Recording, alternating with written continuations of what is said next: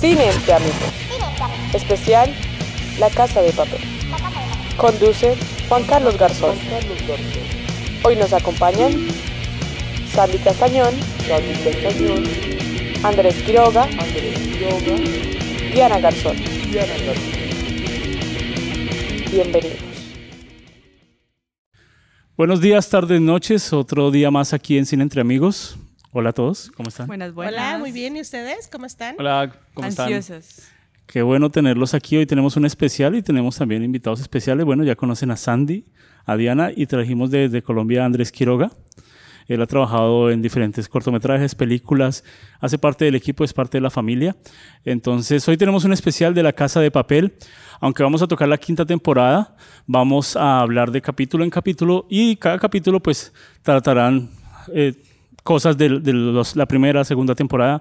Entonces, ¿cómo les pareció esta última temporada? Un poco intensa, ¿no? Viendo un- una imagen completa de, de toda la, de toda la temporada. ¿Qué tal? ¿Qué tal les pareció? A mí me encantó. Creo que desde el primer minuto hasta el último minuto es una serie que te tiene con los ojos abiertos y sin poder parpadear. Y, y es, y es algo bacano porque uno no sabe si eh, esta temporada de, de cada capítulo uno quería devorárselo uno tras otro y aún quitando el intro rápido. Quitemos Claro. el intro y, y- y veamos el siguiente. Sí, ¿no? Como que ya, adelántale porque yo ver qué está pasando. Y es curioso porque no hicieron tanta promoción para esta temporada, ¿no? Sino que de la noche a la mañana, oh, se estrena La Casa de Papel, nueva temporada. Y uno, ¿qué? ¿Cómo así? Sí. ¿En dónde me quedé? Me, me encantó. Eh, Es para hacer un pequeño intro de, de- de lo que pasa en este, pues el- lo que, los que ya conocen y creo que el que no la ha visto, pues es, eh, es un buen momento para que se vea una buena serie. Eh, son unas personas, unos ladrones que se reúnen a, a robar el- la casa de la moneda de España, ¿no? Sí.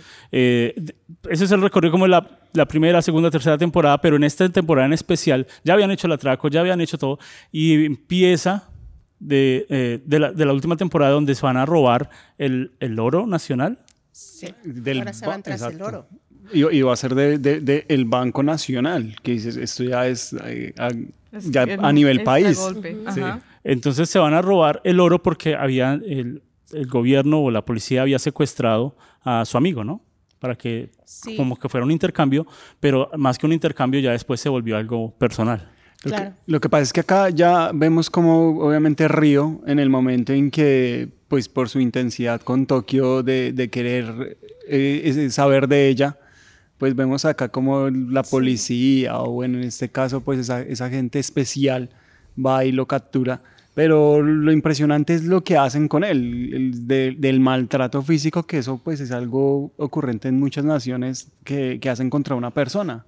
Claro, sí. Es que yo, eh, dices tú la intensidad, yo le llamo el tóxico, que estaba muy tóxico con Tokio, ¿no? Yo- por eso fue que llegaron a, a esta temporada para darnos, um, se puede decir, su liberación.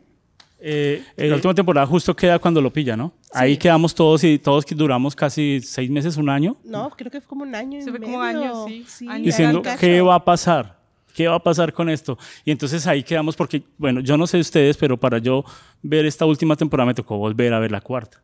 Ah, Porque no, yo decía, ¿qué fue? ¿Cómo fue? Eh, que no entendí, entonces me tocó volver como a, a- a- a verla rápidamente, qué es lo que estaba pasando. Y entonces ya, ah, de verdad que quedó el profesor y quedó Alicia, Alicia, Sí, Alicia Sierra. quedó justo apuntándole y justo vio dónde el profesor estaba ubicado.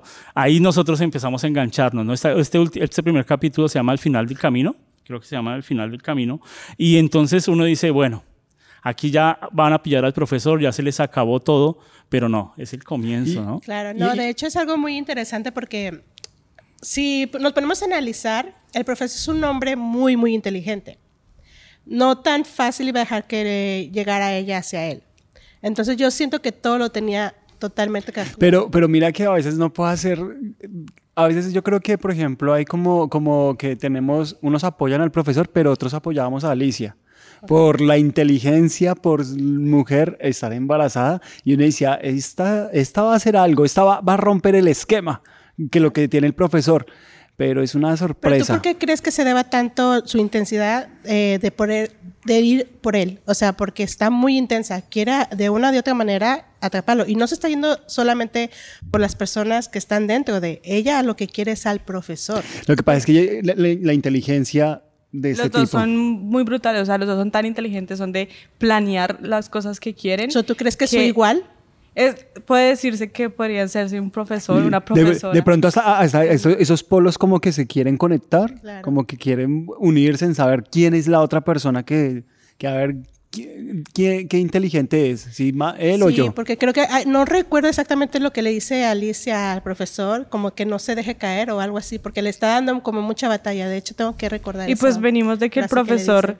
eh, le hizo arruinar, entre comillas, la vida a Alicia. Porque, en, o sea, viene que le mataron al esposo, la sacaron de la policía, que, o sea, la acusaron de varias cosas de, de Pero la ella aún no investigación. sabía eso. ¿Ella no sabía eso? Todavía no. Pero entonces decir, yo tengo que acabar con el profesor por lo mismo. Porque es como el caso de que me está dañando mi vida de todo lo que he construido y este caso es el como el que me está cancelando todo lo que he Y, y que igual ella, ella guardaba todo, que decir, como, como a veces puede pasar en la vida real, eh, se guardan cosas muy, muy feas, ¿sí? Eh, estos altos mandos. So, ¿Está sacando su frustración con el profesor? Exacto. Sí, lo más probable. Este profesor es el profesor que lo sabe todo, ¿no? Claro. El profesor que sabe que nosotros le íbamos a hacer un podcast, el profesor que sabe todo lo que nosotros vamos a Nos está hacer. viendo. En este momento nos está viendo y está, y está y sabe cuál es nuestro próximo paso, pero no sabía que Alicia, Alicia lo iba a pillar. Yo realmente digo que no sabía. Yo me Ok. creí todo el capítulo de que lo pillaron, se les cayó el plan. Yo me lo creí todo. No, yo estoy al desacuerdo contigo. Yo siento que eso ya lo tenía planeado el profesor.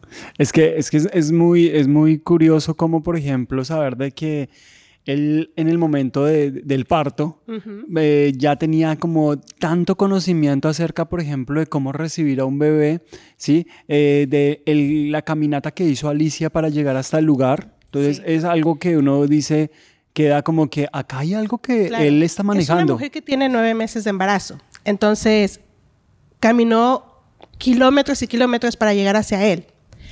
Es algo que él ya tenía planeado. Yo siento que él quería que ella llegara hacia él. Pero, pero, pero acá, acá me parece algo bacano, es, Diana, ¿por qué crees que no lo tenía planeado? Porque yo siento que como espectador todos, o sea, ya están cansados de el profesor lo sabe todo y siempre está en el plan y siempre como que todo está justificado por el profesor.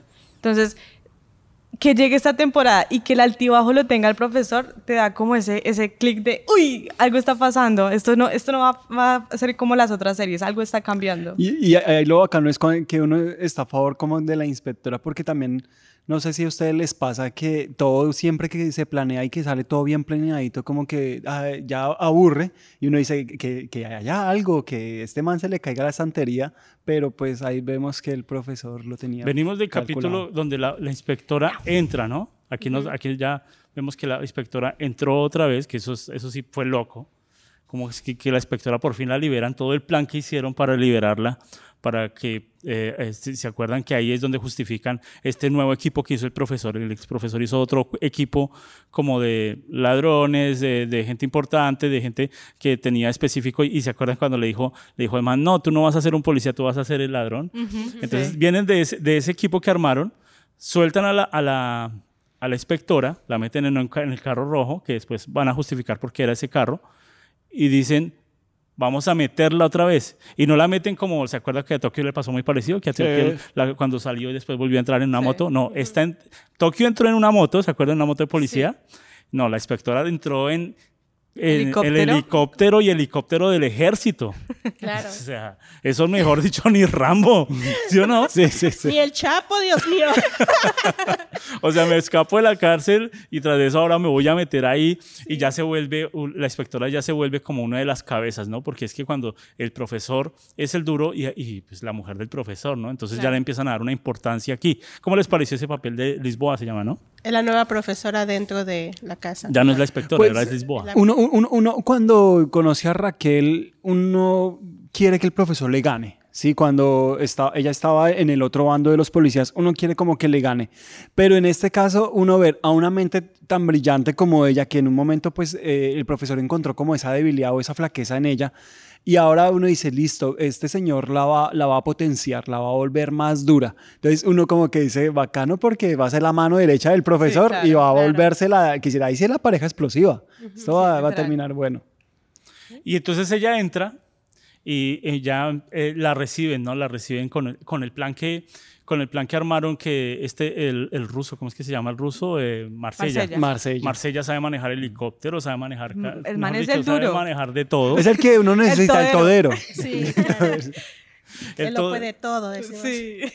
Él lo puede todo. Y entonces, eh, ¿de, de dónde se consiguieron un, un helicóptero? Y no estoy hablando en el sentido de la serie, porque en la serie, pues toda la ficción vale, ¿no? Pero para la parte de producción, con el, que el director diga, bueno, en el guion dice que vienen de El un heli- helicóptero, del ejército.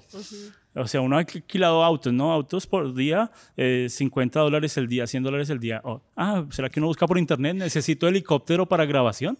Pero sobre todo que diga del ejército, porque uno puede conseguir una avioneta. Un helicóptero de pronto de esos que tira panfletos, pero... Y este no se veía digital, este se veía real. Sí. ¿O qué piensa eso Andrés? era real. No, No, era eh, real, es, es- era esto es real. un helicóptero real. Eh, Realmente la producción para, para conseguir aún estos permisos, eh, digamos que en mi país eh, a veces no es difícil conseguir una aeronave, sino los permisos para volarlo. Entonces veo que... Si ah, volar un como- dron, volar un dron para hacer una toma es difícil.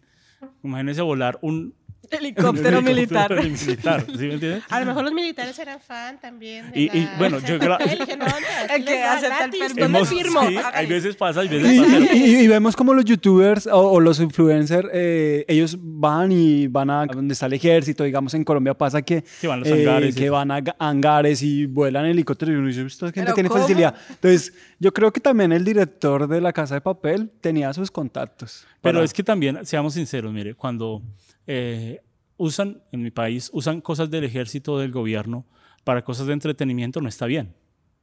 Eh, sea una película, sea lo que sea. Pero en España, pues, no importa. No sé si dijeron, ah, ¿cuánto ¿Cómo- millones ¿Cómo, cómo crees que es en México? ¿En México pasará algo En similar? México todo se puede con dinero. Dicen, con dinero baila el perro.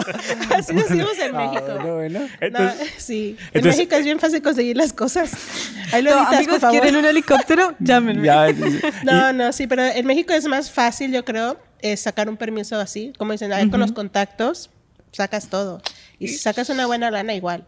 Y No este, sé en España, ¿verdad? Y, este, y, esta, y esta, esta señora, eh, la inspectora, entra la- al, al lugar, ¿no? Y se va a tomar un baño, pero tiene que ser un baño de tina.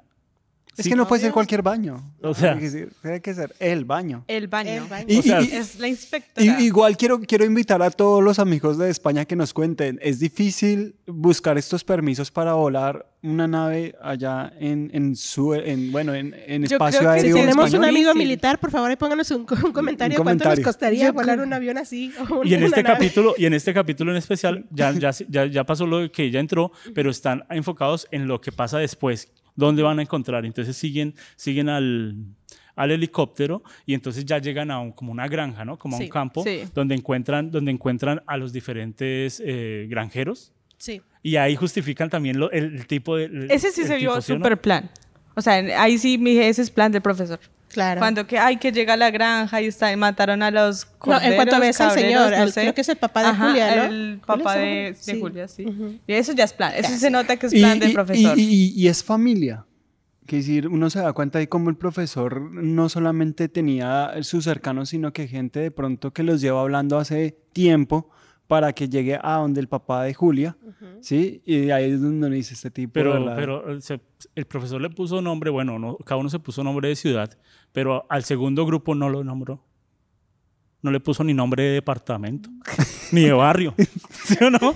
Sí, sí, sí, sí. O sea, porque te cuando- le puso nombre. ¿A quién? A Julia, a la que está Ah, dentro. no, pero es las que está allá adentro. Pero el segundo grupo, yo creo que si yo fuera del segundo grupo, bueno, oiga, señor, ¿me puedo llamar eh, Tunja? Sí, no, sí. Sí. ¿Tú qué es algo de, Sí, de, la una ciudad. una Sí, ciudad, o me puedo llamar Guadalajara. eh, Guadalajara. Me puedo llamar Neiva. Yo sería Tepito, allá con el barrio más famoso de México. Entonces este segundo grupo no le puso, no le puso nombres, entonces casi no, eh, no, no nos sentimos parte, pero a mí me gustó mucho el papá de Julia, el- el- la, la forma del señor, el casting que hicieron para, para encontrar ese segundo grupo fue muy interesante porque ya no eran eh, eh, expertos en tal cosa, sino tenían como un look diferente. Claro. Entonces tenían que parecer granjeros. Estaba ese granjero, cuando llega el, el helicóptero, llega el granjero y está el gordito, ¿no? El, el- Sí. el mucha- el el soporte. gordito detrás, como con actitud de que no le importa nada, porque si llega el ejército y le empieza a preguntar, ¿cierto? Entonces uno, se- yo me asustaría. O sea, el buen casting que hicieron y el casting que hizo el profesor para el segundo grupo fue muy interesante y hace que ese segundo plan eh, tenga más poder. Y el segundo plan no frena, así el, así el profesor esté amarrado y encadenado. Pero, pero, pero mire, Juan, que lo que usted dice es muy bacano, lo del casting, porque ahí es donde uno se da cuenta que obviamente en la producción de, de las anteriores temporadas, pues se necesita cada vez una producción mejor, ¿sí? Que no traiga lo que ya uno conocía, Claro. sino que en este caso se tomaron, obviamente, como yo me imagino que lo hicieron las temporadas pasadas, pero la delicadeza de mirar aún esos pequeños detalles de que esta persona tiene que estar en Sí. este lugar. Y cuando es una persona de casting, siempre buscas lo que quieres ver en una serie. Nos ha pasado cuando tienes algo en mente y es lo que estás buscando. Así tardes tiempo, el personaje, ya sea el, el mínimo personaje hasta el más personaje mayor, siempre buscas las características que quieres tener.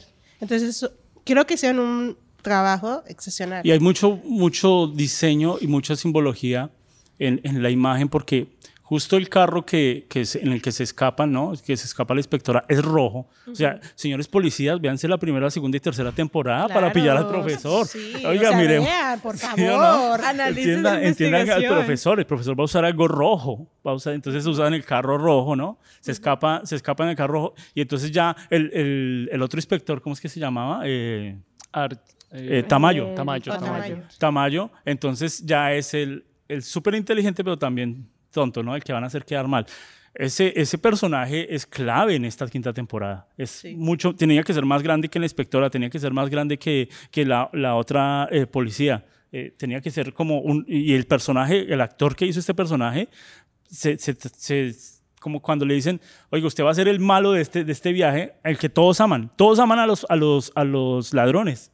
Y usted va a ser al que más odian. Sí, porque esta serie en sí se basa a ellos. Es- están hablando sobre los ladrones. Y en este primer capítulo eh, hacen un contra, una, eh, van contando cómo uh, eh, Berlín empieza a mostrar al hijo, ¿no?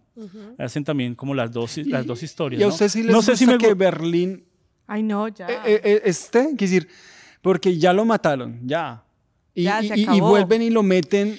Pero recuerden que eso es lo que se basa toda esta serie. O sea, siempre hay algo más. Y todo esto ellos lo planeaban con años anterior. Entonces, yo siento que este plan del oro, si tú te fijas cuando lleva al hijo a, a lo del oro y todo eso, eso ya lo tenían planeado con mucho tiempo. Pero, antes. pero será que, Pero se- en- en- pero será que será lo- necesario que haya muerto Andrés, Berlín? Es necesario. Yo- yo hay sí. veces la gente se enamora, bueno, y Berlín era un personaje muy malo, o sea, era de los peores del, del grupo. Sí. Era violador, era, y la gente se terminaba enamorando. Eso le pasa con todas las viejas, ¿sí? con todas las mujeres, Las terminan de- enamorando del más. Del del más chanda. El decimos más malo, sí.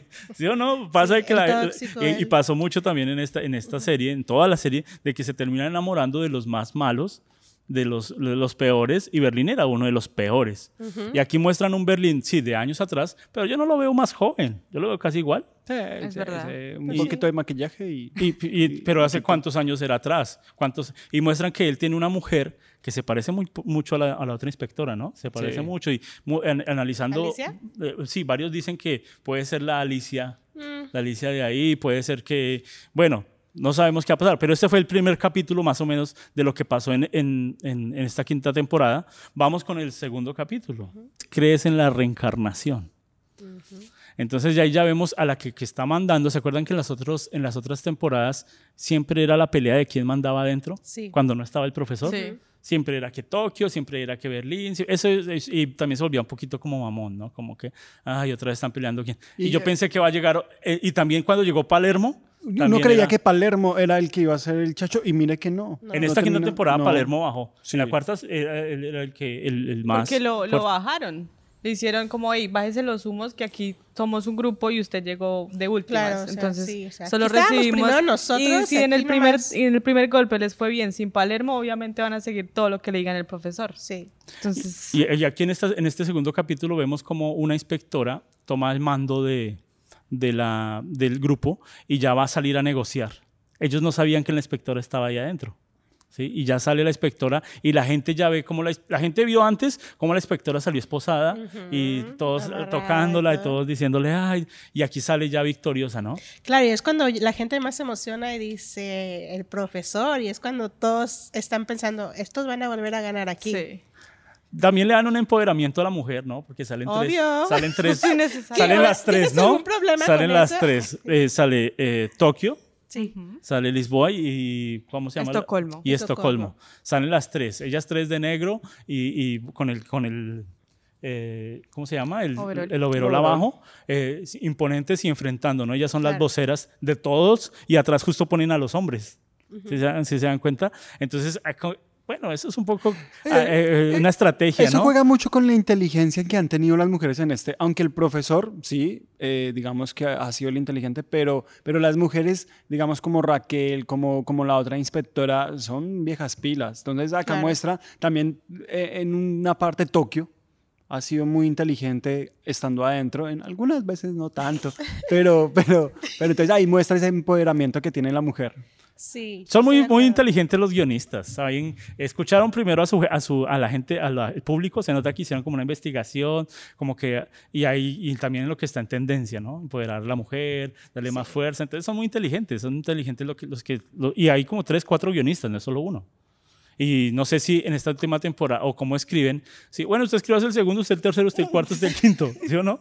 No, no sé, ¿Quién no, sabe? Pero está buenísimo Yo- lo que están haciendo, ¿eh? No Sí, sé sí, cómo sí. están repartiendo ahí, pero buen trabajo. a- algo que decían es que los actores no sabían que iba, digamos, ellos al momento del rodaje no habían preparado muchas veces la, la escena, les, les entregaban el guion ahí ya sobre la escena. Entonces, es algo muy bacano saber de que eh, esto era de contrarreloj. Sí, porque cada capítulo es una película que uno lo mantiene ahí en suspenso. Sí. Entonces, ver que los actores de verdad tenían que, eh, yo creo que lo leían una vez y grabemos. Sí, de hecho tiene razón. Hube- ah, perdón, escuché algo sobre eso, de que cuando hacían cambios en, en ese momento tenían que aprenderse el guion rápido y improvisar todo, nuevas escenas y todo.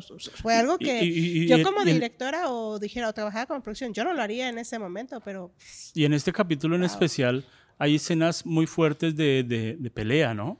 Sí. Eh, vemos a, a- uno que los que de los que más me gusta a mí, no es porque sea mi ciudad, pero Bogotá. ok. Y vemos como los que vieron el detrás de cámaras, vemos como que él, él era boxeador de verdad.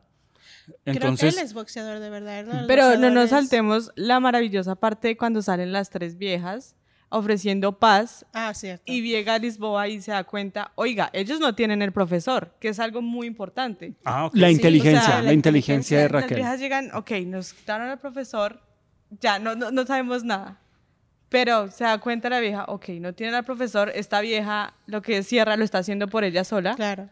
Ah, No nos podemos y al mismo rendir. tiempo ponen la atención, en pero si se dan cuenta cómo ponen la atención lo- los, los- el director cómo pone la- de la pelea adentro y afuera están todos quietos eh, negociando, todo ¿no? tranquilo. Y adentro Tenemos están a. Gandía co- comiendo ahí juicioso. Y todos, to- Y todos cascándole a Gandía. Todos odian a Gandía, Todos ¿no? tensos adentro, pensando que va a salir y fue uno de los que mató a Naomi, bla, bla, Ay, ¿no? Y, a- a- y afuera las mujeres haciendo las negociaciones, como toda mujer, Y, ¿no? pe- y él- de la hace causa. afuera y uno- sus y uno se imagina que Gandía es como un Terminator. Es un man que no lo puede uno matar.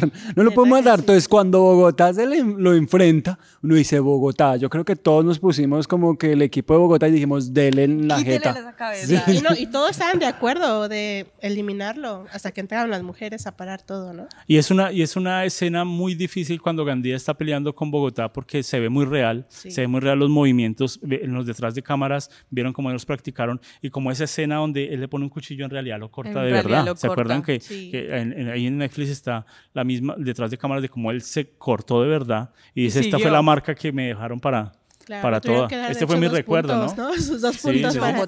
Pero, pero. l- Y, el- y el- eso pasa en Bogotá. Y el profesional. en Bogotá pasa que vas y. También en Tepito. Porque hacen quedar así, ¿qué está pasando Bogotá? Ah, es pura... bo- Ya saben, los mexicanos somos de Puro amor, puro amor. Entonces entra en, eh, aquí Gandía, ¿no? El Gandía ya está amarrado, ya está. Y nosotros decimos en la cuarta temporada, por fin lo van a matar y aquí otra vez vuelve a coger fuerza este man, ¿no? Uy, sí. El, ese, el, el actor no es tan grande como Bogotá, pero en las, en las tomas, si se dan cuenta, las tomas hacen un poquito desde abajo y él se ve grande, él se ve sí. fuerte, él se ve inmenso, ¿no? Claro, sí se nota que tiene un entrenamiento, eh, no sé si del ejército, Militar pero o- se nota que, que, que escogieron, en este casting, escogieron muy bien al, al malo del, del grupo, ¿no? Al malo que, va, que vamos a odiar todos, que es Gandía. Todos querían que él muriera, o sea, alguien Sí, amaba a Gandía. Gandía. No, no, es que era un Terminator malo y uno quería que ya lo mataran. Nos mató a Nairobi. Y en la cabeza. Sí, sí, sí, y, y- y sa- y sangre fría eso, el tipo. eso no hay respeto ahí. En este capítulo en especial, eh, como está peleando Gandía con Bogotá, entonces los, eh, los secuestrados, ¿sí? los, los, Los, ¿cómo se dice? Los, Sí, los secuestrados. Toman poder. no, no secuestrados, porque Hay una palabra que se dice. sí, Los rehenes. los rehenes. Toman el poder por, por culpa de Arturito, todos se acuerdan. Pinche de- Arturito. Arturito, ¿cierto? Te queremos, Y Siempre entonces- tiene que venir a a Arturito de alguna de otra Yo manera. no sé, estos manes trabajaban ahí, ¿no? Estos era gente de, de banco, esta era gente de... Y ahora todos sabían manejar armas. Y todos unos fusiles que yo creo que si uno lo dispara, lo manda a volar a uno, le quita un dedo y ellos sí disparaban de una. Y. Arturito sabía disparar. y, y- y- Arturito se armó de valor. se armó de valor, sabía disparar y Es que sabía uno hacer planes. coraje y la adrenalina, a ver, aviénteme lo que sea una metralleta ahorita empiezo.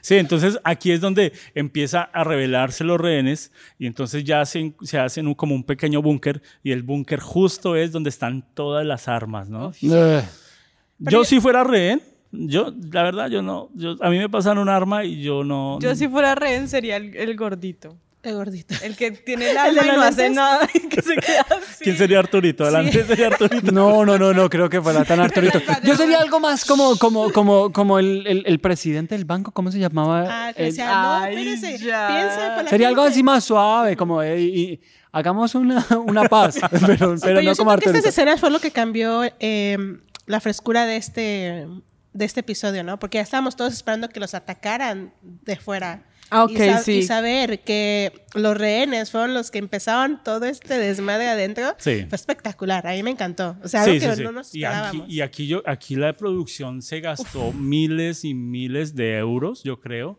porque la bala se veía bala. ¿no? O sea, en, el en las primeras temporadas se notaba que muchas balas eran digitales, ¿no? Sí, que sí. muchos efectos y las armas hacían así Los como falsos. Pero en este sí se veía que la explosión da- ah, era la explosión, que cuando Arturito agarró el, cosi- el coso del fuego, era una de verdad. Y era una de verdad. Era o una sea, de verdad, o sea, yo no me imagino sale- yo en la cámara, bueno, Arturito, Porque es un hombre pequeño. Sí, ¿sí sabes? Es porque los actores, los actores a veces se meten tanto en su personaje que, que, que, eh, pegan de verdad, que disparan de verdad, que, y, y muchos los directores dicen, no, hágalo de verdad. No, ¿y Pero le qué? pasaron un arma de verdad. Yo con la cámara frente de Arturito, yo digo, no. No, y de hecho, ¿sabes que dicen que esa fue la escena más divertida de todos? Porque todos estaban súper aburridos, pero esa fue la escena que más causó ¿Sí? risa. Y aparte, él no tenía que decir soy un puto dragón, pero lo dijo Sí, y sí, sí. fue algo improvisado y fue súper chistoso para ellos. Pero, pero, ¿qué pasa con cada personaje? Por ejemplo, al, al hacer estas escenas, se están enamorados del personaje, aman el, el personaje. Por eso es que tienen esa, esa facilidad esa libertad para poder realizar este personaje como Arturito. Claro. Arturito amaba eh, el, el- el actor. eh, no recuerdo el nombre de- de- del El actor, actor de Arturito. de Arturito, pero él amaba a su personaje. Enrique, ¿sí? Enrique y aunque todos lo odiábamos con el alma, Yo él lo creo que amaba. por más, por eso más lo amaba. O sea, entre más odio recibía, más, Más- lo amaba porque más lo estoy amaba. diciendo, lo estoy haciendo bien. Hay Porque personajes, está- hay personajes de, de- de películas y de series que pasan desapercibidos, que si están o no están, no importa, ¿cierto? Pero si Arturito no hubiera estado en esta serie, no sería igual. Y, y- y- No. y es, es un man torpe, es un man eh, que se Pero no cree- es el antagonista. No, no, no, No. no. y, pero aún así, ¿cómo se gana ese odio generalizado? Odio, amor. Odio, amor por al fondo. de- Sí, es que de- siempre tiene que haber alguien así, ¿no? Como que tienen que hacer. ¿Y por qué me mira? Bueno, bueno, amigo, hablamos después porque no te quiero quedar mal aquí, ¿verdad? No, pero de verdad, yo siento que siempre tiene que haber alguien así en, la- en cualquier lugar. El que odias y amas y que es que ya lo saquen, pero al final hace algo que dices, no manches, este güey está volviendo más loco y está agarrando más popularidad en ciertas series. A mí me encantó el personaje de Arturito Aunque sí me cae bien gordo en unas ciertas escenas que dices, ya, ya. No, y, ya, y me imagino que ese actor, unos me imagino que el actor caminando en la calle recibirá muchas elogios y hay mucha gente odiándolo y gritándole el bullying por todos lados, ¿no? Sí. O sea, Sí, ese- sí. claro, recibirá mucho trabajo por el papel que hizo, porque lo hizo muy, muy bien, Muy, muy bien. pero es un papel muy difícil, hay veces es de los más difíciles de hacer. Normalmente más en- las películas o en las series ponen Y- o al chistoso o al payaso, o entonces... tiene de todo, pero es a que- este ya es, es como la unión de todo, ¿no? Y De- uno no sabe que, que más adelante de pronto no lo contraten, ah, puede pasar, porque todo el mundo recuerda a Arturito. Sí. Entonces, a veces esos actores ya tienen un letrero gigante de Arturito. No, y hablando de eso de Arturito, hay un, en mi trabajo hay una persona que siempre anda haciendo mensadas y ya le dicen el Arturito. Entonces, Ese es el Arturito. salúdalo. al a todos los Arturito. Arturitos, un saludo. No digo tu nombre, pero ya sabes quién eres. García. Y aquí en este segundo ya entran más en, la, en lo que está pasando en el, hanga- en el hangar o en el escondite del profesor, ¿no? Sí. Ya aquí ya tienen amarrado al profesor. No sé cómo una mujer embarazada de nueve meses amarra a un man, tan- a un man como el profesor, que sabe de todo, sabe karate, jiu-jitsu, sabe de todo, mejor todo. dicho. Y él se, ay, no, me, lo agarraron fácil. Pero esa es, la, no, esa es la habilidad del profesor. Él dice, yo soy la mente, pero para ejecutar, para disparar, para, ok, me voy a defender, el man no lo hace. No. Entonces ahí se vuelve una bola completa. Y escogen una actriz, Alicia, que los que si- siguen la carrera de pronto esta actriz que la vieron en Vis a Vis, en otros papeles, es una mujer loca. O sea, la actriz, Sí, la es actriz es, es- es- eh, da el personaje perfecto, ¿no? Y, y entonces, una mujer embarazada de nueve meses se mueve tan fácil y, pues, y se veía muy real el embarazo, o sea, se veía Sí, muy... sí, se le ve, no, no sí. se veía, hay, hay partes donde ve- hay veces ve uno el embarazo falso, donde se ve la, pa- la panza como Pero inflada. la intención pero esta sí se ve muy bien la y ella se mueve bien. Sí. en el- o sea, ese, ese me- que le digan a usted como actor, usted va a ser una mujer eh, muy inteligente, loca, pero tras de eso va a estar embarazada. O sea, si esta misma personaje no hubiera estado embarazado, tal vez no, eh, eh, se- No los guionistas están mucho. muy locos para eso. Wow. Es que es una mujer entrenada, es una mujer que, que es está Es ejercitada y todo. inspectora, Y- o sea. Y, Entonces pero, pero, pero uno se imagina una mujer embarazada, por ejemplo, como que las mamás, yo tengo que, que les duele la espalda, Mira, yo- yo- que están cansaditas no, pues por... ¿pero ¿Por por- qué? Porque no hacen ejercicio. y Bueno, no, no- sí. No tienen una vida sana. Tengo una amiga que es, es- realmente ella pues es una mujer que va a esos concursos de... ¿Belleza? de- no, de esos de... ¿Embarazadas? Esas cosas. Y estuvo embarazada hace poco y acaba de tener su bebé. Y todo, yo me acuerdo a esa mujer hasta el último día anduvo trabajando. Y a la semana ya andaba como si nada. Dije, Dios mío de mi vida. Sí, se agachaba. Ella sí, literal se agachaba a agarrar cosas. Y yo, mujer, se te va a salir la cría. Pero no, o sea, es su condición. Entonces, esta, esta hacen las dos, las dos historias, ¿no? Las van contando de cómo Arturito está dando bala por todo lado, de cómo... Y, ese, y esa, esa escena en producción es muy difícil. Yo veo que, o sea, no, no me veo grabando una así... eh, necesita uno 100, 200 personas para hacer algo así. No más para Necesita efectos uno- especiales. efectos especiales. Dos, tres cámaras al mismo tiempo, no lo puede hacer a una No, y sola aparte en cámara. un espacio tan pequeño para hacer es- esas Y escenas. se sentía el Dios calor mío, de- de- sí. de la- de- del fuego, ¿no? Entonces, eso de este capítulo fue muy interesante, dieron mucha bala y nosotros creíamos que, bueno, hasta aquí ya va a llegar, ya no van a dar tanta bala y venía el otro capítulo que era más bravo, ¿no? Y, pero, pero antes de cerrar este capítulo, porque es importante saber de que cuántos no quisimos a Estocolmo. Es decir, cuando lo tiene al frente ya, Arturito, ya, dale, uno dale, dice, dale, dale, con dale, el alma. contigo, Sí, sí, uno, uno ya se sentía con las manos de Estocolmo y dele, ¿Usted cree que dele. era necesario de que ella lo hubiera hecho? Era súper necesario. Sí. Por todo lo que el man le hizo. Sí. Ya era como, ya, hasta aquí, ya. Con esto cierro capítulo y seguí la Y, página, ¿no? y- pero Arturito inteligente jugar con la, Y, con y la es- parte de y padre. en Estocolmo entra como la Mujer Maravilla, ¿no? Hasta la pose, ¿no? No, Hasta- me hizo más como la, la, la. Black Widow, así con la Sí, pose, ¿no? como Matrix, como, o sea, y, es- y, y- y- y ella se tuvo que preparar solamente para Físicamente, físicamente para, para- levantarse, para que se vea que es real, porque a mí me a hacer eso y no caigo de No, una. ¿sí o no? Ella cayó con estilo, tan, y con miradas acá, y, y unen lo que pasó en el, primer, en el principio del capítulo, que ella regañó a Denver por el disparo que Es le que pasó. hay que destacar que esta, peli- esta película, perdón, esta serie siempre se ha movido lo que es acción y lo que es amor, tanto en amor romántico a amor familiar.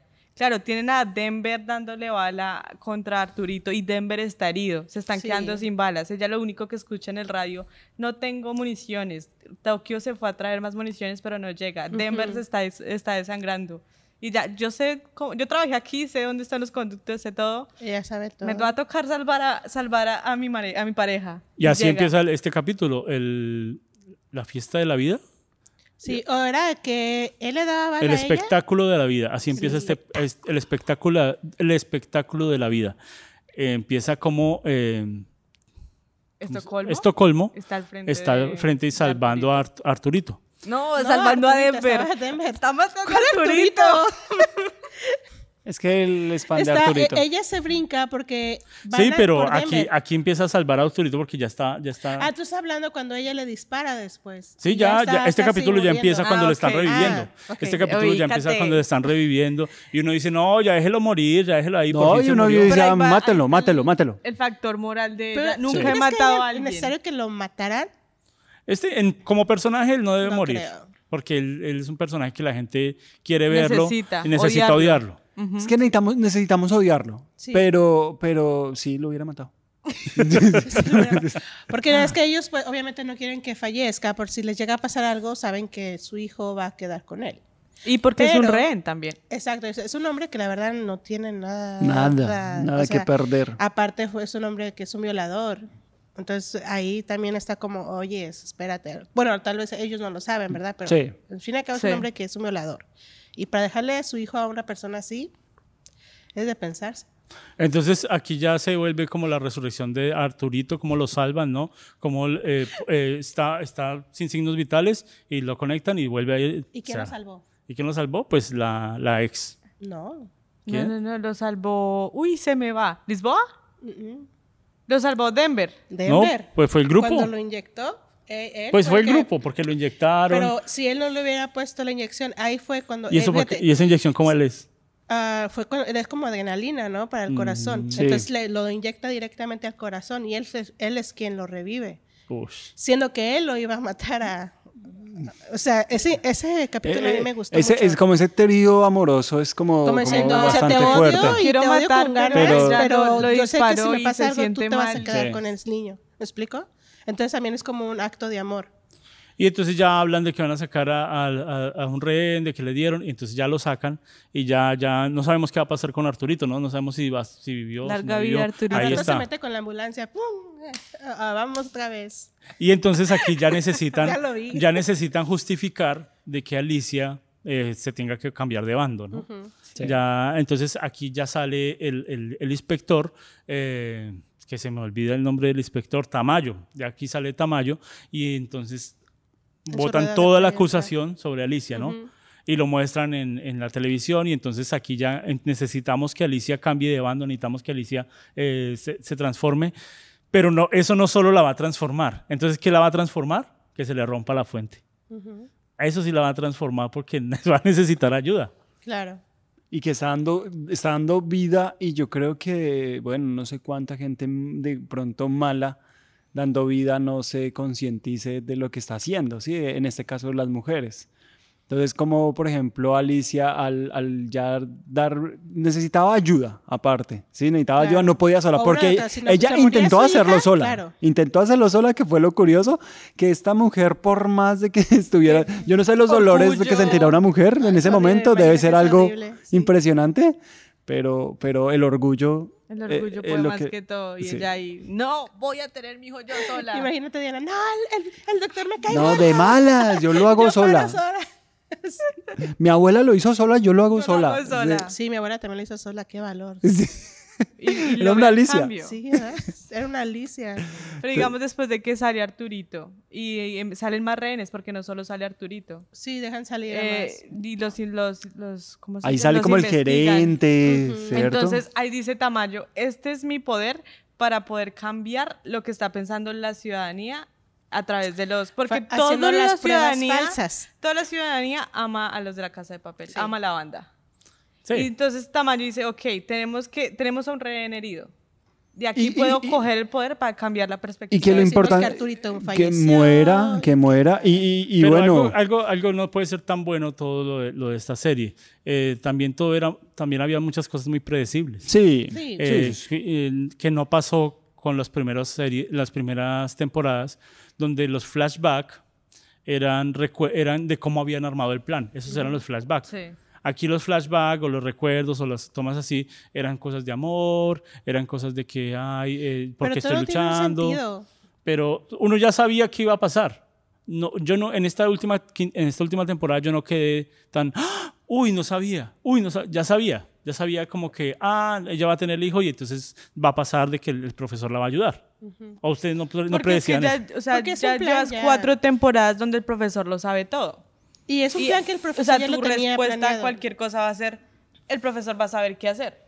Cuando para está, absolutamente ajá, todo. Cuando está y en la por eso cama es que con resalta Lisboa. el, el nomás el primer capítulo cuando se le cae el plan, todos como que, uy, o sea, me emocionó porque por fin se le cayó el plan. Es que yo no Por siento que se le haya fin. caído el O sea, plan, para es que mí cuando yo la vi, yo dije, por fin algo está cambiando. Este, ese es el juego de ajedrez que el profesor Está jugaba haciendo. y que se le cae un alfil, se le cae una torre, pero él no se le va a caer la reina o el rey. Sí, Es- bueno, la gente que sabe jugar esto, recuerden que tienes que siempre hacer creer a tu oponente que estás perdido, que ya no tienes otro juego. que estás Entonces, encerrado. Es un juego de, del... Pero eso también no me gustó mucho de, la, de esta quinta temporada, que entonces el profesor lo sabe todo. no es que lo Entonces, sepa todo, pero él, él tiene un plan sobre otro plan todo el tiempo. Y cuando él está con, con este Lisboa, cuando le dice y que hay otro plan y que le dice no, ya no hay otro plan. Y no había otro plan. Eso es lo que todos pensamos que no hay otro plan. Pero la solución de ese plan fue muy plan. tonto. ¿Tú La crees? solución del plan era, vamos a sacar un rehén y le vamos a poner un micrófono. Ya eso, es- eso era predecible. Eso- pero ya había pasado, del hecho. ¿Se acuerdan cuando le pusieron el, el- En los la- lentes. En los lentes eh, a, Por eso ya era a- a- predecible. a ya, este La sabía uno, ya sabía uno cómo se iba a comportar y qué iba a pasar. Y entonces el profesor le dice, oh, qué mujer tan inteligente. Entonces el plan ya sigue, sigue andando. Sí, lo que pasa es que ahí los productores o, o- o los guionistas, no sé, también tienen que coger como cartas de, de la- de las temporadas pasadas como para ponerla seguir la acá, conexión, para seguir la conexión, porque a veces cómo lo conectan, cómo se conecta, de qué forma se puede seguir conectando la historia. Es algo que, que hay que Es pensarlo. necesario. Y entonces este, este capítulo se enfoca en el, en el, en el- cuando Alicia da luz. Entonces yo, bueno, he visto varios, varias eh, películas donde es de embarazos y dan a luz, que lo, lo vimos con, con la película argentina, bueno, varias películas que hemos analizado. Y en esta, eh, ella da luz en un lugar bien feo, ¿cierto? Lo trata de dar sola, pero no es tan fuerte para dar una, a luz sola. Y cuando usted ve, si- cuando ven el bebé, el bebé se ve muy real. Sí. Sí, Sí, sí, claro. sí, se parecía que se lo sacaban del hospital hace un- unos segundos. Y el profesor era, sabía cómo, ah, eh, cómo eh, Traer a un niño. al traer a un mundo. niño al mundo. El profesor Es que sabía. todo es planeado. Es que yo, es, la vez por ya el profesor, yo sé que nos va a salir con algo bueno en la siguiente, en la parte 2. A mí eso me pareció muy tonto. O sea, ¿Se uno, por más que fuera, entonces el, ba- el man sabe hasta cómo pasar a luz. Es que es un hombre muy inteligente, o sea, él todo lo tiene planeado. No, pero Andrés es muy inteligente, pero si le pone una mujer embarazada, conmigo. no. No, Tomó no, clases cojo un taxi para el hospital. tener bebés y tú sabes. no, pero yo siento que es algo... Es que este hombre es- tiene muchas, ¿cómo se? Haces por las mangas, entonces de una de otra Pero manera es nos van a dar muy buenas, muy buenas. Es este, que yo digo que, que, bueno, los que de pronto somos fan del profesor, sí decimos que, manda, que mente tan brillante. Pero llega un punto donde do- de pronto lo que dice Juan y Diana, eh, llega un momento donde se vuelve un poco cansón. Sí, ¿No crees que realista. es que ya uno dice, bueno, ya lo sabe todo, que si eres un dios porque lo sabe todo? Sí, ¿Sí? se vuelve un poco cansón y en este capítulo en sí pues da luz eh, y también al mismo tiempo empiezan a armar el, el grupo SWAT, ¿no? El grupo más malo no, de, no, de- no sé, pero de- ustedes cuando vienen Los así escuadrón indestructibles. Sí, el escuadrón. Eran como los indestructibles. Yo dije, ahí A mí me está pareció- Silvestre sí, Stallone, a mí me el pareció Parche. muy, muy caricaturesco. Sí. Eh, ya era muy, se notaba mucha influencia de Hollywood, mucha influencia de, de- de los gringos, ¿no? Y cómo arman un equipo de locos, de que asesinos, y ellos son los únicos que pueden matar a otros, o sea, entrar a salvar. Eso sí me parece un poco como exagerado. Como que vamos, que se- vamos a salvar la tomaron- patria. Vamos a Claro, salvar la y se me patria. hizo como te digo, como tomaron esto del escuadrón suicida. Sí, sí, Porque eran sí. personas delincuentes, asesinos y... Malacarosos. Y si está la mujer, está mal militar y la todo. tatuada. Hasta cuando va la escena que cuando los presentan que salen y a la- las tomas que les hacen, dices, no manches. No, y sí, y yo a eso sí no le creí mucho. A ese ya se salía de, de lo, como que lo que uno va creyendo, no, esto Y puede de, pasar. y de lo este sí real, no. porque Sí. esto lo que nos hace pensar es algo real que puede pasar y que de pronto ha pasado. Digamos, en Colombia también hubo un robo a un banco y se ve algo muy real a lo que está pasando en la casa de papel. Entonces ya cuando vienen estos rambos, ya uno dice, esto ya es muy hollywoodense, ya le metieron algo que uno ya... Sí, y las tomas, las imágenes, su- treparse el muro, lo que No, hicieron. y es difícil, y es difícil este, porque lo que decía el director, ¿cómo le damos a gente que ya ha visto todo? Ya ha visto, nosotros hemos visto todas las balaceras en Hollywood, hemos visto todos los grupos, hemos visto eh, los, eh, lo- eh, ¿cómo se llaman? Cuando arman todos, que Arnold Schwarzenegger, que Silvestre Stallone, que Oh, sí, las máquinas. entonces ya arman todos y van a mostrar un grupo así de parecido. Claro. Entonces, ¿cómo hace que sea creíble? Pues la verdad no se creyó mucho. Entonces Es que es se refugió mucho en la bala, en este sí se refugió mucho en la guerra y pues eh, se hizo guerra, se, se destruyó de todo, ¿no? Se No, y, todo. y- y que todos los que hicieron el montaje, el set, toda la parte, por ejemplo, eh, bueno, esas esculturas, todo lo que hicieron ellos, en un segundo se volvió añico, se volvió nada. Y es impresionante como la gente que, que está detrás de la película, pues vio como su obra maestra se volvía, se Obra de pulverizaba. meses, Claro. de Sí, que sí. cada detallito debe estar perfecto, sabiendo que La, porcelana más pequeñita y todo que uno, uno que, que cuando ve a alguien tocar guitarra, uno dice, no, este no sabe tocar, este actor se nota que no se preparó. Eh, en esto yo creo que va- si militares veían, vieron este, este capítulo, eh, podían, "Oh, así no se agarra un arma, no, así no se va desde abajo. Entonces yo creo que los- la preparación de los actores fue muy brava con, con gente del ejército, hasta cómo se debe poner un, un casco, cómo se debe poner la, la- la mochila, eh, cómo caminar cuando van en guerra, ¿cierto? Eso, eso eh, de acuerdo a la profesión, la gente se da cuenta y le cree o no le cree. Yo le creí en la parte de los movimientos, en la parte de bala, pero no le creí como la actitud ya era muy exagerada. ¿Ustedes creen que esta gente puede ser, eh, existe, algún, existe en algún país? Pues Yo creería que sí, al punto en que quisieron llegar ellos. O sea, digamos, el mismo comandante dice, yo quiero a mi gente, porque son sé que esta gente ha matado gente por todos los países. Pero- Es Y, gente o sea, loca. ya no le interesa. Pero Lo que los es mercenarios, sangre. los mercenarios de mi país, no, que, que mataron al, al, al- al no mentiras, no sé, lo- el presidente de Haití. Yo, no- yo, yo, yo decía, los mercenarios, yo los ve- veía en las fotos y yo decía, no, no se ven como estos mercenarios. De pronto se ven más, en más España- delgados, más España bajitos. más- Sí, más robustos. Intentaron eso sabes, para mostrar Sí, el sí, factor psicológico que tienen cada ellos. O sea, sí, puedes ver de robustito, pero el, el factor psicológico es diferente. Y es muy difícil de mostrar en actuación. Y, esto, y, esto, Entonces- y esto, esto es muy bueno porque al final de este capítulo se, ve, te- se mete la tensión de la guerra, de cómo ellos van a entrar y, y que entra- entran, rompiendo, en- entran rompiendo todo y cómo el embarazo da, eh, cómo da luz, ¿no? Sí. Cómo esa tensión visual y cómo en sonido usted tiene tantas cosas para usar como los gritos del embarazo, la tensión de, de la fuerza y cómo lo combinan con la, la tensión de, de la explosión y cómo eso llega a uno como que explota y el profesor ve, luz. entraron y dio a luz y sacan al bebé y se acaba el capítulo, ¿no? Y- y- pero, capítulo. pero vemos que acá los productores juegan algo muy bacano, muy importante, igual que los guionistas, y es que en la actualidad vemos cómo hay- dan muchas mujeres luz en momentos muy difíciles de la vida. Por ejemplo, eh, bueno, lo digo a nivel Latinoamérica, pues con todas las protestas y las marchas que, que han habido, eh, ahora hay mujeres dando a luz mientras que otros se están quitando la vida. Entonces, vemos esa tensión que, que termina en el último capítulo, bueno, en, en ese capítulo, dando luz con esa guerra. ¿Pero usted cree que esa fue la intención de, de los guionistas? Yo creo que siempre ha sido así, siempre ha sido así, siempre en una guerra siempre van a haber las que van a dar luz y mientras que otros están quitándole la vida a sus otros hijos. Ya se me vinieron muchas películas dando a luz.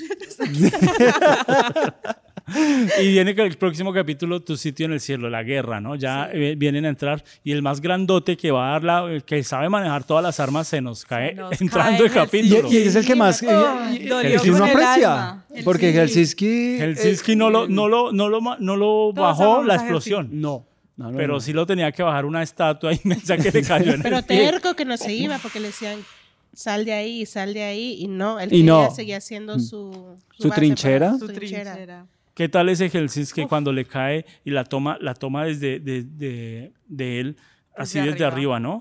Y cómo mo- pone esa tensión, él ya... Él dice, no, ya. No puedo, sí, no puedo. Quede aquí. Y él es médico, ¿no? Él es médico de, de, que- de guerra, ¿no? Y él sabe que... Y a- acá el, el más grande y el más fuerte puede caer. Entonces, Claro. este, este gordo grande, como No, le y dice. aparte era uno de los que este, más valor tenían ahí porque él sabía manejar muy bien todas las armas y era fuerte. Y es un hombre Entonces, leal. Era como ese hombre caído, ¿no? Era necesario que en este, en este capítulo mostraran de cómo ya desarrollaba Berlín el robo.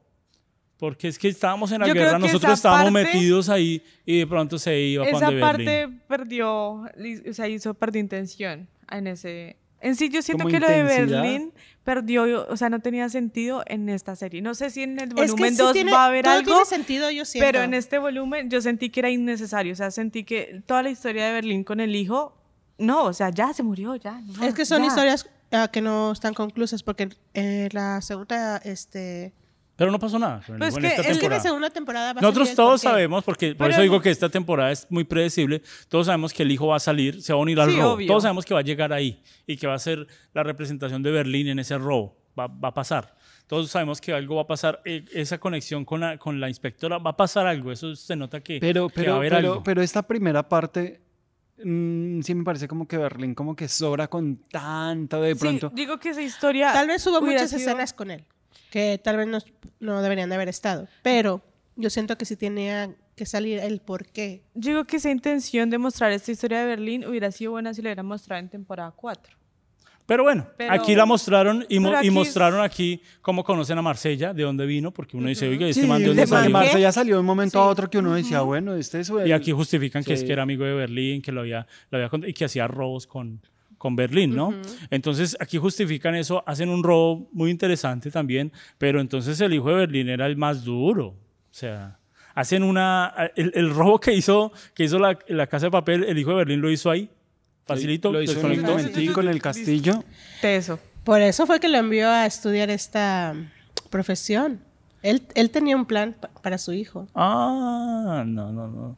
Entonces, pues. aquí es lo que me- no me gustó mucho, pero, pero pues es válido. Ya usted pongan en los comentarios si sí es válido de que la historia de Berlín se haya contado al mismo tiempo que pasaba la guerra, ¿no? Entonces, cuando iba pasando la guerra, eh, en llegaron los más malos, entraron y destruyeron todo. Aquí hablando de producción, cuando se demoran días, meses armando la mesa, armando el arte, armando todo, y van a- eso va a ser El destruido en menos de dos minutos. Sí. Sí, toda la escenografía. Uy, fue muy Y luego esa parte hacer una toma de una sola toma y como Y se que fue. tiene que quedar perfecto.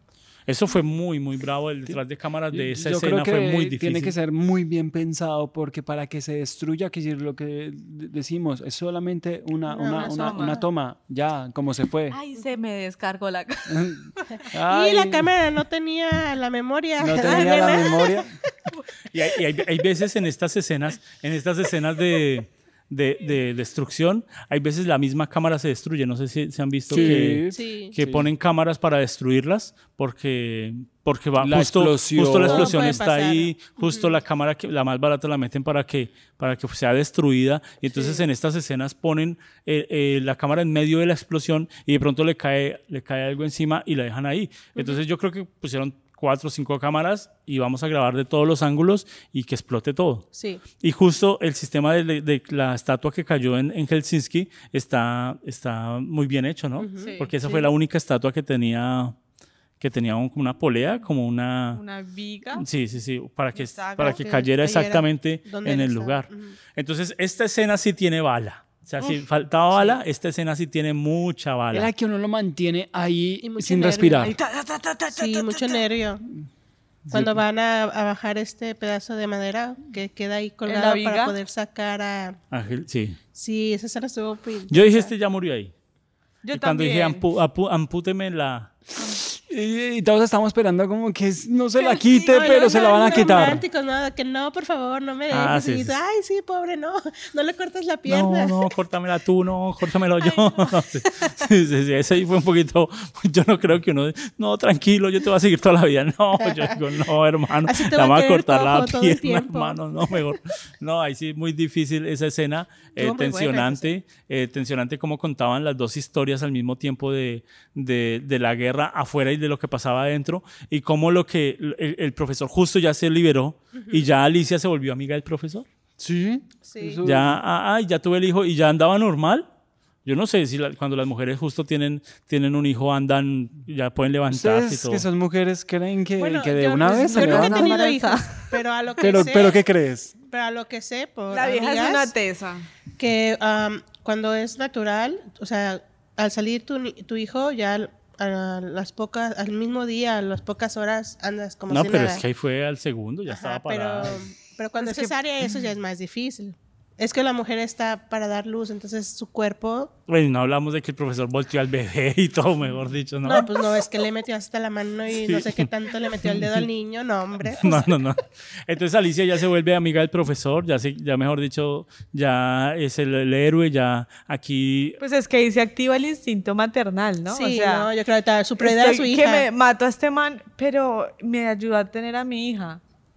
Entonces Sí, viene ya. el, el odio, amor de... No, y luego aparte le manda a traer todas le sus cositas para el bebé. o sea, Y en este capítulo absurdo, absurdo, en este capítulo hay muchas cosas absurdas, está justo eh, la, la prima de Berlín, ¿no? Ya entra en pánico y, y empieza a hablar de cosas de medio de la balacera. la prima de Bender, no de La prima de, Berlín de- ya de está muerto. La prima de, de- de- De Bender. Aquí la prima, viendo otra casa de papel. Sí, ¿verdad? la prima de Denver. Oye, ya tuvimos mucho eh, con Berlín en la serie, y todavía estás mencionándolo Sí, aquí, es que- pues. es es que ama Berlín en secreto. ¿verdad? Berlín se mete y no quiero y se mete. Y entonces la prima de Denver empieza a tenerlo y que siempre te, me gustaste. ¿Vender? y- Como el de. Futurama. La prima de Denver, sí. Denver. Y que siempre me gustaste y que siempre eras tú. Y entonces empiezan a tener unos recuerdos que yo digo, ¿para qué? O sea, Sí. ustedes, a mí eso me... eso- gay, ¿no? así, mi- a mí eso sobró. A mí eso no me gustó. No, porque pues, es, es estar en medio de la bala. Yo no, si mi esposa me dice, no, yo siempre, yo estamos dando bala, que vamos a hablar de algo, no, aquí toca. Pero es- ahí caemos en el cliché hollywoodense de está, entro en pánico, puedo morir, estoy en una situación en la que y Hollywood siempre va a ser el O amor es ahora o lo nunca. puede todo. Ajá. Entonces es como que el amor te inspira, ok, hágale, parece. Es- esa es la parte súper cliché que hay. Y es su Y, y primo, la ¿no? casa de papel También, o tiene, sea, que- tiene la maña de, de ir contando dos o tres historias y ya lo último empieza a meter el- el- la- el- lo que sigue del otro, ¿no? Entonces ya vemos a, a Tokio hablando con Nairobi. Que, que- que esa escena no la habían grabado, ¿no? Les tocó traer a Nairobi otra vez. eh, Resucitarla. ella había cambiado un poco físicamente y le tocó otra vez ponerla como si, como si estuviera. Yo le creí. Sí. Y armaron todo el set de, de, Igual, como de la, de la temporada pasada y ar- armaron una escena ya hablando de la vida, de la muerte, del amor, de cómo el, el último momento de, de uno de morir es, es el que se acuerda, no sé Y lo- y- recuerdo. y- y- pero Sí, también es hizo como mucho cliché, ¿no? Como que tratar de prepararnos para algo que no queríamos que pasara. Sí. Sí, Es que ahí es cuando tú es- ya te das cuenta de lo que viene, porque ahí ellos ya están hablando de la muerte. Entonces tú sabes que Nairobi pues ya no está. ¿Y por qué ponen a es no el- lo la- pensé así, yo dije, o sea, yo ese, ese recuerdo lo vi más como una pausa de lo que, o sea, De lo la que tensión tan bala. De la tensión. Yo la verdad no pensé que lo que fuera a pasar en el siguiente capítulo. iba No, a yo ya desde el momento en que ella, esta um, Úrsula, que hace el personaje de, de Tokio, es la narradora de esta serie. Y aparte, es, ver esa escena y cuando están hablando de la muerte y cuando dice algo de sobre cuando uno fallece hay alguien más que Sí. vive o algo así. Entonces dije, no, ya. Ya. Si mataban Tú la a mataste. Naomi, que era el personaje más querido por todo el público. Que no me vayan a matar a Tokio. Dije, no, por favor, no. Desde ahí yo ya dije, ya. Ya, ya. Este es su- sus últimos capítulos de esta mujer. Y entonces ya aquí, aquí justo ya está la bala, ¿no? Están todos encerrados. En Tokio ya empiezan a contar un poquito de la historia de Tokio y entramos al último capítulo que se llama Muchas vidas. ¿Tú sí tienes- ¿Cómo es que se llama? Vivir Ah, muchas vivir vidas. muchas vidas. Entonces entramos al capítulo de vivir muchas vidas. Y ya empiezan a contar Tokio. Ya ahí uno dice, esta, vamos. Desde el principio uno dice, ya, Ya murió. ya va Ya, a morir. ya valió. Ya valió, ya mejor dicho, ya. Eh, que, que es lo que sigo insistiendo, que esta, esta temporada sí fue muy predecible y uno ya sabía que Tokio iba a morir sin necesidad de verlo, sin necesidad de ver spoilers, ya sabía que ella iba a morir. ¿Qué les pareció cómo empezó esta- este capítulo?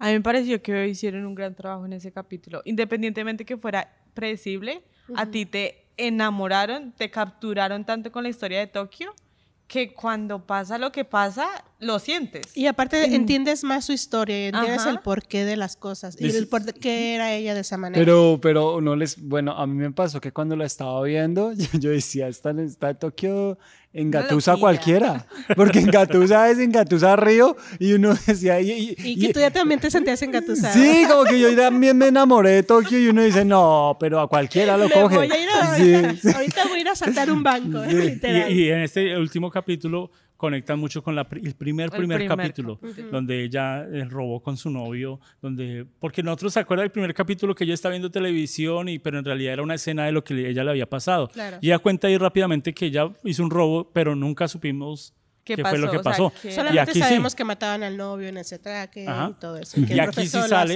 y especulaban, mucha gente especulaba de que en esta escena, y hubiera sido espectacular, creo que hubiera sido lo mejor, cuando Tokio estaba en la mitad y llega el novio. Ay, sí. Hubiera sido, actor, pum, llega el que es.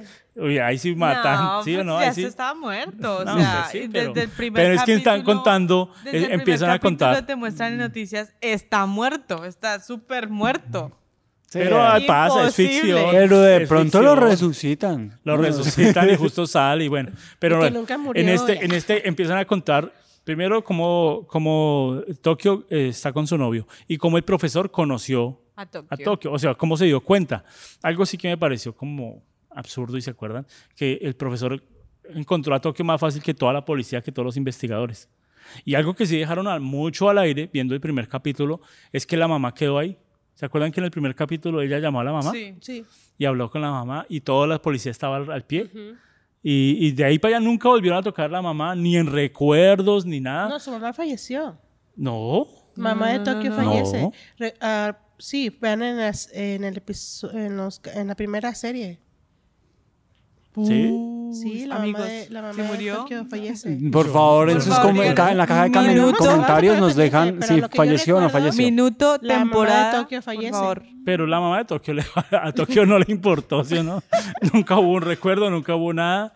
Y entonces aquí ya muestran que el profesor la encontró más fácil, hizo la eh, y la encontró en el mapa, tal, ella debe estar aquí. Y ella sí es fácil encontrar a Tokio para el profesor, pero no para todos los investigadores de España. No lo hizo. Y entonces aquí ya le empieza a decir que es más importante y ella empieza a llorar por su novio y a encontrar su novio. A mí eso sí me pareció un poquito como, ay, entonces el profesor es el nuevo amor, pero es el, la- el- como el que lo libera, ¿no? El que la salva. Es, es como Tokio misma dijo su ángel. Es su ángel y pues bueno, su ángel como que trató hasta el final de poderla ayudar. Ya. Es que necesitaban justificar la filosofía que habla el capítulo, o sea, otras vidas. Y el, doc- y el mismo profesor es la el que le dice, esta es, una, esta es su vida, pero ahora arranca otra. Entonces necesitaban que ese- esa idea del capítulo se justificara y por eso nace un capítulo a Tokio.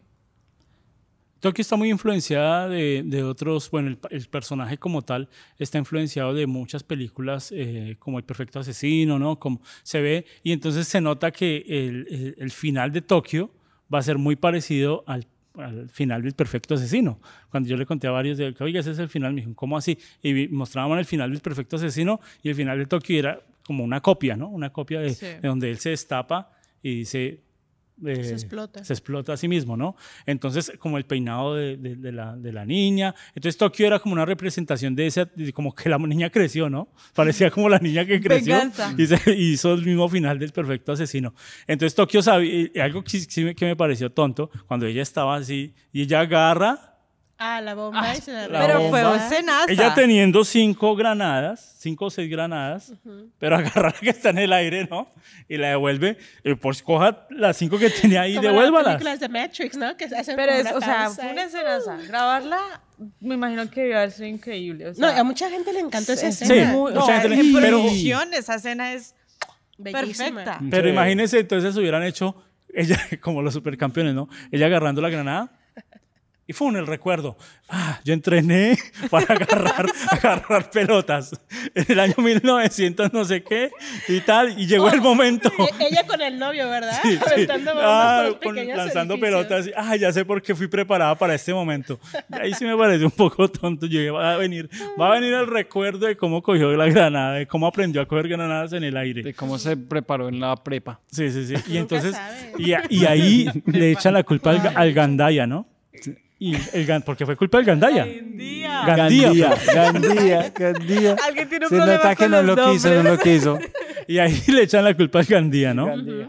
¿Y y por qué? Porque fue el culpable de, de- de- de- de cuando le dijeron a, a Tokio que la debilidad de Gandía era su orgullo, ¿no? Y, ah, y, mejor dicho, empieza empieza a votar. Pero, Gandía. pero qué bacano ese, este papel de Gandía que no es como a veces otros papeles eh, que no se puede matar o no se puede destruir. Gandía tenía su, punto. Y, y- y es bacano porque aunque es un tipo físicamente fuerte, su orgullo no lo deja. Claro. No lo deja y, es lo quién que cree. ¿Quién cree que fue el más odiado de esta serie? ¿Gandía? ¿Esta serie? Yo creo que se lo compartí. eh, Bueno, Eso Gandía fue- fue... como para mí, para mí, mi primer puesto es Gandía y segundo Arturito. Es que Sí, Arturito. Gandía viene claro odiado que- desde la cuarta. No, para mí Arturito es el más odiado. No, Gandía, Pero, yo o sea, digamos, Arturito en esta, en esta temporada tuvo buenas partes, o sea, buenas escenas, Sí. buena, bueno desarrollo. Pero, digamos, tenía, todo fan venía con el, el pedacito en el corazón de nos mataron a Nairobi.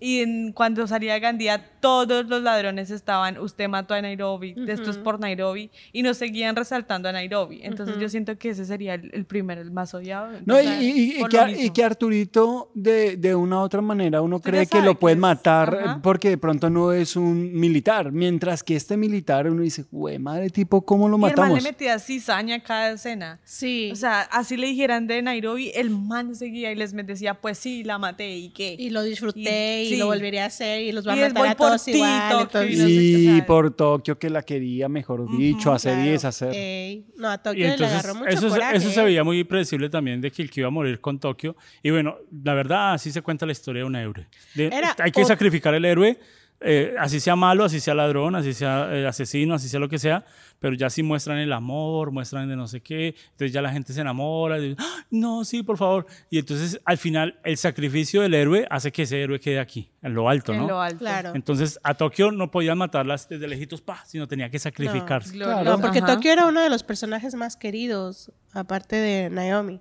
Entonces, haberla matado y... cuenta, Yo siento que la mataron con honores, ¿no? Cuando, cuando te Sí. gradúas y te dan los honores más altos. Yo siento que esto fue para ella eso. Le dieron los honores más grandes en, en este último Di- episodio. di- dicen que la, la actriz eh, lloró ¿Úrsula? demasiado. Úrsula lloró demasiado al saber de que ya era su último Sí, capítulo. claro, sí, pues es su que- última ¿Será, grabación. será que uno, uno cuando, cuando están como actores, ¿no? Están, son amigos de los guionistas y, oiga, no me maten. Pero ¿sabes Déjenme un qué? capítulo. Eso nos hace ver que todo puede pasar en la serie. O sea, desde que matan a Naomi ya sabemos que pueden matar a cualquier otro. Pero, pero vemos que, que lo que dice Juan, uno será amigo de los guionistas y decir, no, no lo, no lo haga. ¿Por qué? Porque Arturito, eh, volviendo a Arturito, es que sí, Arturito, Arturito. es... Arturito. Pinche Arturo. Eh, eh, Arturito, el, el- el actor decía que él ya estaba identificado con un papel Arturo, ¿sí? Pero que lo, lo, lo, lo, lo por debajearon o lo, o lo volvieron, o ya se perdió toda personalidad de Arturo cuando él viola a la secretaria del gobernador, si era el gobernador. Entonces, el actor dice que no era, que él trató de hablar con producción, con la persona que, con, con la que tenía que hablar, para que no pasara eso, para que no fuera ese violador, para que la gente no se llevara ese recuerdo de Arturo. Y, y obviamente la Casa de Papel o el No, director dice, gracias. no, no, no, no, sigue esa escena sugerencia, pero pero, pero sigue, tú vas a ser violador. Claro. Entonces, ver cómo, por ejemplo, eh, no se puede influenciar aún adentro, ¿sí? Ya está algo cuadrado con el- los guionistas, Sí, es lo que vamos a ya hacer. sabe, ya, Sí, es que ya uno- dice, tenemos que morir. Y qué difícil también para un actor decirle su, pro- su personaje, que Va además ha querido durante varios años, con el que se hizo reconocer en toda Latinoamérica y en todo el mundo, va a morir. Entonces, Hasta la eso misma también, eso también es una, una cosa de catarsis que tienen que sacar el actor porque su personaje va a morir, ¿no? Y es como si muriera, muriera un familiar, porque primero hacerle que- al, al- al actor que se mete en su personaje, que sea, sea uno con él, y ya sacarlo y decir, aquí, aquí entrego mi personaje, eso es muy Y se difícil. mentalice para todo eso, porque, o sea, decir, güey, aquí ya voy a dejar mi personaje, hasta aquí termina esto. Tienen que hacerlo con meses antes. Para y- decir, y- eso me recuerda al profesor cuando le hacen una entrevista al profesor y, y- bueno, al actor le preguntan eh, qué se siente ya finalizar la casa de papel. Eh, recordemos que la casa de papel iba hasta la segunda temporada, sí, ya pues por el boom que tuvo pues eh, ser la primera serie como hi- hispana en Netflix como vista en todo el mundo. Entonces eh, la pasaron a la tercera, cuarta y bueno, ya vemos la Claro. quinta. Y como el, el actor dice, a mí me tocó hacer una catarsis en la segunda temporada de saber de que ya iba a morir este, eh, ese personaje. Pero ya está preparado para la quinta, entonces no es tan duro porque dice, yo ya había muerto mi personaje. Sí, me lo sí. resucitaron con la tercera, cuarta y Pero quinta ya sé que a ya sabe que va a morir, entonces no es tan duro como los que de pronto dijeron vamos hasta la quinta, ¿sí? O como por ejemplo en este caso Úrsula, decir lloro todo el día en el set eh, porque sé que ya no va a va estar más mi papel. Pero, ¿Y cómo ponen más dramático la muerte de- tras de eso? Bueno, vamos, a- va a morir Tokio y lo tenemos que poner más dramático. Ah, bueno, Río. entonces la va a ver Río morir. Sí. Y va a estar así de salvarla. Yo creo que eso es muy bravo también. ¿Y cómo? Va a ser un hueco por, por el techo, ¿sí o no? Claro. Sí, Uy, sí. pero ese río rompió todo, mejor dicho, y no pudo, y quedó el huequito, ¿no? Y que uno, uno, ¿no? uno se siente identificado un poco con Río porque uno, uno decía, más fuerza, más fuerza, más fuerza. Pues no ves que se enamoró de Tokio. Y el Andrés haciendo fuerzas. Yo, vamos, Vamos, Río, Río. vamos, rompa, rompa. Oye, el es episodio y así, ¿verdad? Con el vecino con la escoba arriba. No, y yo, y eso que yo para taladrar me quedé, rompo la, la broca. No, si yo hubiera sido Río, Ay, pero sí, aparte de La escena como, no sé si te pasó, Ya. Cuando está él en friega y de repente se pone a hablar con Tokio y dice, cállate, tú sigue, no, no estés hablando, ¿no? Porque él y Tokio de agarrados de la mano y hablando, y dice, güey, no, suéltala, o sea, tú dale más para que la saques. Eran como esos momentos de nervios. Sí, sí. que- pero, la verdad que uno hizo fuerza para que Río hiciera ese, hueca, Yo creo ese que se huecazo. apretaba los dientes, Sí, ¿no? Para ayudarle, decía, fuerza, vamos, ¿no? vamos, ¿será que se alcanza? Esto es como cuando los supercampeones van a meter el gol No, en el último minuto. Goku, ¿no? Pásale toda la fuerza. sí, ¿no? eso. Se pasó. Haga- hagámoslo, sí, hagámoslo. verdad. Eh, estaba, yo me levanté, estaba, estaba literalmente en el sofá y yo me di el parón para, güey, ya, dale más. Dale, O sea, dale, literal. fuerza, fuerza, Río, Sí, todo. Fuerza, Río, todo. Sí, entonces vuel- todo. Vuelven Río. la escena muy, muy dramática ya. La tensionan completamente, que está, o sea, gente lloró viendo esta escena porque murió su, su amor, murió viéndola, mur- se sacrificó, mejor dicho. Y tras de eso, tensionémosla, matémoslos a, a Gandía. Sí. Entonces, Pero- ella consiguió como Sí. lo, lo- el, el- el- Qué bonita sí. escena al final. Esa escena Muy brava. es muy buena, es muy buena porque uno dice, ah, descan porque hubiera muerto Tokio sin Gandía, uno no. la- Pero no dejaron a Bogotá. Hubieran dejado a Bogotá. Esa escena ya, Tokio vive. ¿Sí o no? Dejen que Bogotá, de Bogotá hubiera matado a Gandía, pero no lo dejaron. No dejaron. Entonces ahí pasó eso. Muere Tokio y, y termina este último capítulo y esta última, te- sin- eh, la temporada volumen 1 y nos deja a todos diciendo qué pasó. Con lágrimas. Con lágrimas y Ahí- termina enfocado a Río. Y- tocando su corazón. ¿Y, y ustedes así. qué creen que pasará este, esta parte 2? No, yo es, la verdad estoy. es que tienen no, no muchas, tengo, o sea, muchas- diciendo que vienen Yo, muchas yo, yo, yo, yo podría decir que, que van a venir muchos recuerdos más de los que se Claro. vivieron en esa primera parte, porque van a tratar de darle, pienso que más énfasis a cada personaje. Sí, Es que es muy difícil hacer eso porque esta es la última temporada. Sí, ya. O sea, ya no sale más. No, eso, es, y- eso creemos. Y luego en unas, Y- en unas frases Pues es que, ellos ya dicen. Pero ¿no? es O que- sea, la pero es misma que- producción dice. porque de pronto, de "Esta ya pronto es la haremos un podcast entrega". de la temporada de 10. Sí, no en diciembre lo haríamos. Pero, pero eh, ¿ustedes creen que hay alguien indispensable en esta serie? Porque muere Berlín y sigue la temporada. Muere Nairobi y sigue la serie. Muere Tokio y sigue. O sea, ¿quién tiene que morir para que, digamos, la casa de papel muere este y, acá, y, muere- y acaba? El ¿Se- profesor. ¿Será que si muere No. el profesor se ¿Tú acabaría? no crees? No. No, digo que la serie se acaba si no hay plan. Pero ¿quién trae los plan? Eh, que el lío es que el profesor sabe el plan. Exacto. El profesor sabe el plan por Berlín. Los planes han ido pasando. Y si me atrevería a unir que tal vez el hijo de Berlín tenga Va a otro ser más plan. inteligente. Entonces van a... Tenga otro plan. Entonces la película, la película, la serie solo se basa en el plan. Nomás cuando volvemos otra vez a los capítulos anteriores, cuando eh, vuelve la inspectora y atrapa al profesor, nos quedamos sin plan. Pero Lisboa sabía el plan B. Y ahí se puede ver, no necesitamos de un profesor para ejecutarnos como banda. Entonces, no, nadie es indispensable, la único, lo único indispensable es saber quién, el plan. Sí. Tener claro cuál es el plan. Yo creo que solo el profesor. Si el profesor muere, se acaba la serie. Pero, pues, como todas las series, Pero ¿no? qué tal Pueden eh, sacar cualquier haya quedado una. Raquel, una No, Raquel pero que... yo sí siento que todo el chiste La aquí es bebé. el profesor. Si el profesor fallece, se acaba todo y de hecho es la última temporada. Y no sé si ustedes recuerdan eh, en unas veces que hablaba Tokio, eh, cuando decía oh, el último abrazo que le darás a tu padre, eh, la- si no sabes Sí. si va a ser la última vez que vas a ver a tu, a tu hijo o la última vez que verás al amor de tu vida. Yo siento que ahí se refiere mucho, está hablando de que algo más va a pasar ahí. Tal vez sea el, el papá de esta Julia quien fallezca o la misma Julia o igual Lisboa o el profesor. O sea, me explico, entonces yo siento que ahí va a haber más. Yo creo que no se va a quedar solamente con la muerte de Tokio. Yo siento que va a haber dos o tres más que van a fallecer ahí mismo. Bueno, eh, eso fue todo lo de este, esta quinta temporada de La Casa de Papel. Esperamos que nos dejen sus comentarios, nos dejen sus opiniones.